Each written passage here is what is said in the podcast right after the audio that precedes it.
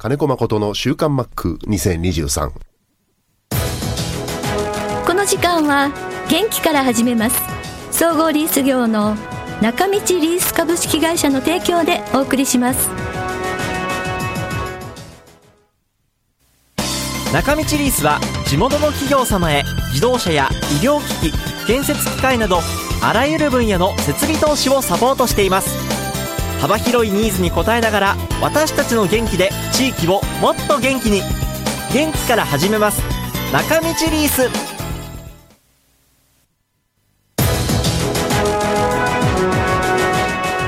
週刊マックは札幌市西区のコミュニティ FM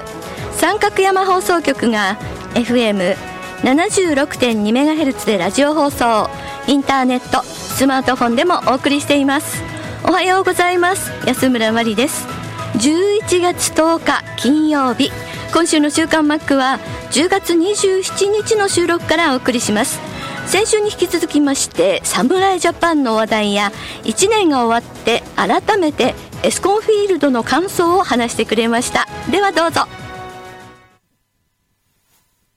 ということで選んだ選手たちです。26人が発表されたということです、ね、そうですね、やっぱり1年間レギュラー張ってた選手っていうのは、体に故障を抱えたりするので、はい、やっぱり選びたくても、うん、ピッチャーなんかそうですね、WBC 経験してる24歳以下のピッチャーたくさんいるんですけど、はい、彼ら、チームに戻ってからも1年間働き詰めだったので、うん、やっぱり体のこと、将来のことも考えると、どうしてもこの大会で選手は選べないと。うんそれ野手もそうです。今回の WBC に24歳以下の選手結構出てて、はい。うん、だけどやっぱ負担も大きいので、うん、何人かには声かけたみたいですけど、ええ、やっぱり、まあ、球団からノーと言われたり、うん、選べなかったことが多かった。なので、たくさん候補を挙げて選んだつもりですけど、はい、ほとんどは結局選ぶことができなかったっていう感じはあります。うん、あそうですか。ただ何人かにはやっぱり WBC とかそういう侍ジャパンのユニフォームの意味っていうものをこの期間の間に後輩の選手たちに伝えてほしいという意味でオーバーエイジも含めて、うんはい、その経験がある選手を何人か頑張って出てもらう了承は得ているところはあります。ロッテからはピッチャーで横山選手外野手では藤原選手ですね。まああのレギュラー選手が決まってる中である程度、うん、どうしてもバックアップ的な選手欲しいですね。あとは第2のシュートみたいな感じで、和田幸四郎も欲しいななんて言ってたんだけど、はい、あのちょっと肘の具合が良くないので、えー、あそうなんですね、うん、あの今回は無理ということで。うん。はいホワイターズからは根本遥投手と外野で万波中正選手ということそうですね、はい、根本君は面白いですね。あの、ちょっと長いイニング投げさすと心配ですけど、うんどっちにしてもこの秋の大会、先発させても長いイニング投げさせることができないので、どっちにしても持ってるスキルを自分が与えられてるイニングの中で目いっぱい発揮してくれればいいかなとは思いますけど。じゃあ今、マックはフェニックスと同時進行で、こっちの準備もされてるということですね。そうですね、やっぱ韓国のピッチャー陣がかなりいいんで、オリンピックレベルではあるんですよ。あへそうなんですね、うん、オリンピックとかプレミア12レベルの投手陣は来るはず。うんはいうんうんうん、ホームラン王も24歳以下から生まれてますし、韓国は。えー、台湾のクローザーも24歳以下の中から出てるんで、うん、うん、かなり点を取るのは結構厳しいんじゃないかなっていう感じがします。うんそうなんですね。うんまあ、ただあの、なんか、まあ、血のりじゃないですけど、東京ドームでできるっていうのは、い大きいですね。どうなんだろう。まあ、どうなんでしょう、ね、どうなんだろうね。うん、あの、まあ、移動も。せっかくか韓国、台湾、うん、えー、日本、オーストラリアって参加する中で、オーストラリアはこれからウィンターリーグがね、うん、オーストラリアリーグが始まるんで、うんうんうん、うん、あと韓国には今年から、去年からかな、あのソウルにドーム球場もできたんで。へうん、どうせなら外行ってどうかななんて思ったこともありましたよね。いつもいつも東京ドームばっかりでと思って。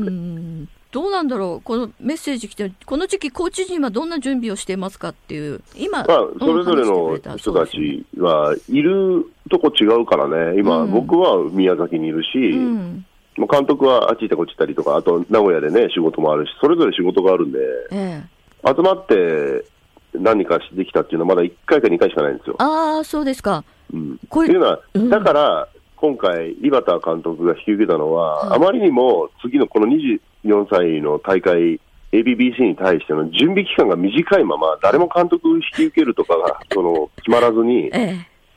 うん、ずるずる来たところはあるっぽいんですよね。ああ、そうですか。で、井端はもう、まあ、そういうことなら今回の大会引き受けるってなったのはいいんだけど、はい、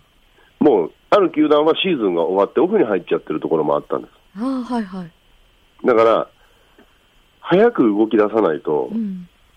もう誰も選手集められなくなっちゃうと選べなくなっちゃうっていう、すごくもう切羽詰まった状態っていうのがあったんで、じゃあこの1週間だけは手伝いますっていう形でやってるつもりです。だから、その大会自体も WBC みたいに MLB が母体じゃないんで、本当に小さな大会だから、はい、そのベンチ入りする人数も少ないですし、監督コーチの数も少なく限られてるし、うん、であとスコアラーとしてこう情報を集めたりするのも限られてるんで、うん、ただ北選手が初見のピッチャーだったり、初見の相手だよね、どのチームも。うんうんうん、そこに、えー、まず最低限の情報だけでも集めておいてやらなきゃいけないし、うんうんうん、あとは、まあ、チームでやるんだから、寄せ当てで1日ぐらいでポッとゲームできるような、そんな大会でもないんで、はい、しっかりワンクール、ツークールはチームとして練習試合も含めてやれるような準備をしなきゃいけないんで、うんその辺の、まあ、メニューというか、はい、大体骨組み作りを、それぞれいろんなところに分かれて自分の仕事をしながら、はい、うん、情報を交換しながら、うん、で、5日の日に宮崎に集合したときに、はい、えー、まあ、夜、個人でミーティングで全部詰めた上で、は全員集合っていう、そこまでの準備しているつもりです。ということで、次いきますか。えっ、ー、と、はい、エスコンフィールドが1年終わって、ガラスの壁や人工芝についての話題が上がりましたが、選手からの反響はどうでしたか？トレーナー室など裏側の感想もお願いしますって。あ裏動線とかバックヤードに関しては、やっぱりトレーナーとか裏方さんはすごい助かるっていう、うん、あそうなんですね、うん、うん、選手はそんなにあの惨事のような 評判まではいかない、うんうんうん、うん、基本、遠いんで、あそうなんですね。球場は、まあ、シーズン中も言ったと思うけど、はい、まだ、うん球場として出来上がってないからね、芝生にしても。アンツーカーの硬さ、地の質、えー、芝生との差、うん、でもちろんバックスクリーンの作り、その後ろにあるガラスの光具合、はいうん、屋根が開いた時の影ができるところっていろいろあるけど、うんうん、もうこれ、物理的なものもハード面だからどうしようもないでしょ。うんうんうん。うん、だから、時間とともに芝が根付いたり、うん、はたまた、あの、ファールグラウンドのような人工芝になっていくのかっていうのは、これまた変わっていけるのがボールパークなんで、うん、まあ、やりやすいよねって言ってる人はいないよね、まだね。ああ、そうですか。うんうんうんうんでも、どの球場にも一長一短あるからね。そうですよね。うん、マリーンズなんか、もあそこの風なんとかしてよって言われたって そんなもんどうしようもないでしょ。そうですよね。自然は変えられないし、うん、まあ、そうそう、外だから日、日差しもすごいね、あの、うん、あるしね。あの、ZOZO マリンスタジアムの改修も、なんか、協議されてるっていうことですけど。まあ、時々ニュースになってるけど、そこは選手のね、うん、ところには関係のないことなんで、行政の話でしょ。うん。現在のマリンスタジアムの良いところとか、変えたらいいなと思うところは、マック自身ではありますかって。まあ、老朽化、老朽化って言われてるのはあるのかもしれないですね。うん。でも、まあ、30年、40年か。うん。1992年だから、うん40年、30年か。あ、30年30年。やっぱり潮風のところで30年だと老朽化も早いみたいで。うんうんうんうん。うん。なんかその先20年、30年っていうのを考えると、千葉市としてもいろいろ考えるところはあるんじゃないですか、マリンズとともに。なので、えー、現場にはあまり関係のない話だとは思います。うんうんうん。えどどうですか、でも、今年1年、マリーンズやってみて、彼ら現役でもこの球場のいいところ、この球場の悪いところなんて考えて野球やったことないんで。でもなんとなくほら、好き嫌いとか相性とかってあるじゃないですか。ここの球場、な、なんだろうな、好き、ちょっとやりづらいなとか。あ選手の時はやりづらかったよ、そりゃ。うん、風はね、毎日違うし、強さも違うし。うん、でも本拠地にすると73試合、72試合こうやらなきゃいけないわけなんで、うん、うん、もう慣れていくしかないでしょ。うんうんうんで野球をしたりするのに不自由なものなければ、あまりいろんなものが多すぎても使い勝手に困るんで、うん、僕は最低限でいいなと思うんですけど。うん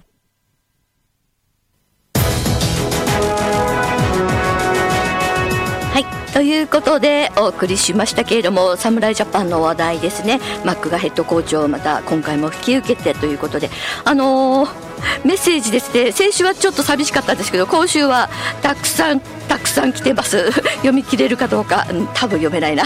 えっとこれもそれもこれも多分11月8日今週の、えー、水曜日がマックのお誕生日ということでメッセージが届いています。大谷メロンさんです。千葉県からマック48歳のお誕生日おめでとうございます。これからもそのままのマックでいてください。本日ロッテのトレカゲームでマックのバースデートレカ見事ゲットしましたということで写真テープしてくれたんですけども大きな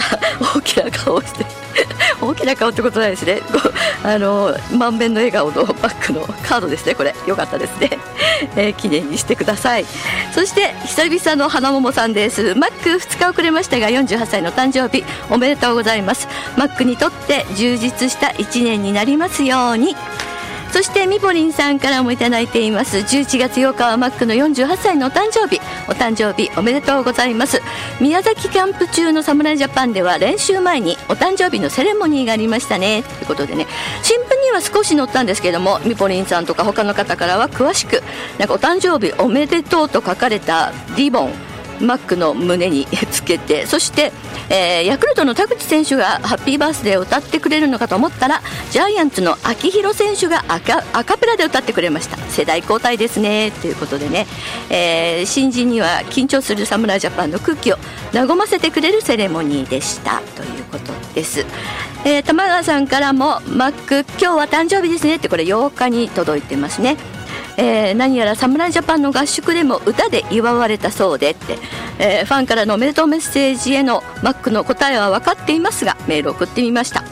秋広選手にマックは何と答えたんだろうっていうこととあと玉川さんは個人的にすごく喜んでいるのが久志さんがファイターズに来たということで武田久志さんが投手コーチとしてファイターズに戻られたということで玉川さんは大の久志さんファンということで喜んでいます。あのいろんな練習の時とかねあの試合の時でもちらっとこう テレビに映るでしょうきっと。成めぐさんからもいただきました。マック11月8日48歳の誕生日おめでとうございます。私も10日後48歳の誕生日毎日あえ10日後ということは18日来週の土曜日ですね。成めぐさん。ちょっと早いですがおめでとうございます。えー、マリーンズからの侍ジャパン体調管理をはじめいろいろ大変だと思いますがいつもテレビで応援しています。そして成めぐさんはもうすでに来年の2月9日から12日までの沖縄秋季キャンプ名護のファイターズと宜野座のタイガースへ行く予定です。ということでもう予定立てたんですね。すごいですね。いつかマックに会いに石垣島のマリーンズへも。ということでまあ石垣島ちょっとやっぱりねあの遠いですよね。私も石垣島に行きたいです。パンダさんからもいただきました。お誕生日おめでとうございます。侍ジャパン応援しています。マックはうさぎ年の年男でしたね。ということは48歳。ということですね。はい。体に気をつけてください。そうですね。やっぱり40代も後半になるといろいろとね体メンテナンスメンテナンスいろいろと疲れもたまる 取りづらくなる年齢なんで。言葉に気をつけなくて 気をつけてほしいですね。三重ママさんです。11月8日金子コーチ48歳の誕生日おめでとうございます。侍ジャパンの宮崎秋季キャンプでもヤクルトの田口選手が温度を取ると巨人の秋広選手がバースデーソングを熱唱しプレゼントを渡すなど和やかな雰囲気で練習が始まったとネットに載っていました。ということですね。よかったよかった。あのマック現役時代は11月の誕生日はつまらないってあのシーズン中に誕生日を迎えた選手がよく球場であのファンの皆さんから第1打席にこうバス停ソング歌ってくれたりとか結構あの球場にもあのボードおめでとうっていうボードを持ったファンの方とかが大勢駆けつけてたりしますのでそういうシーンを見るとあのマックはねちょっと拗ねてたんですよね。11月までもう野球のシーズンじゃないしって。でもねこうやってあの現役引退した後も、えー、皆さんからお祝いされる。いいですね。そしてねそうあの田村ジャパンのメンバーじゃなくても本当にあの三角山放送局の「週刊マック」のリスナーはじめ大勢のファンの方はマックの誕生日おあのおめでとうって言ってますよね。えー、11月8日水曜日ですね。うんうんうん。はい。覚えてましたよ今年は。去年かなちょっと忘れそうになってたのが。静岡ママさんです。静岡ママさんは昨日札幌から帰ってきました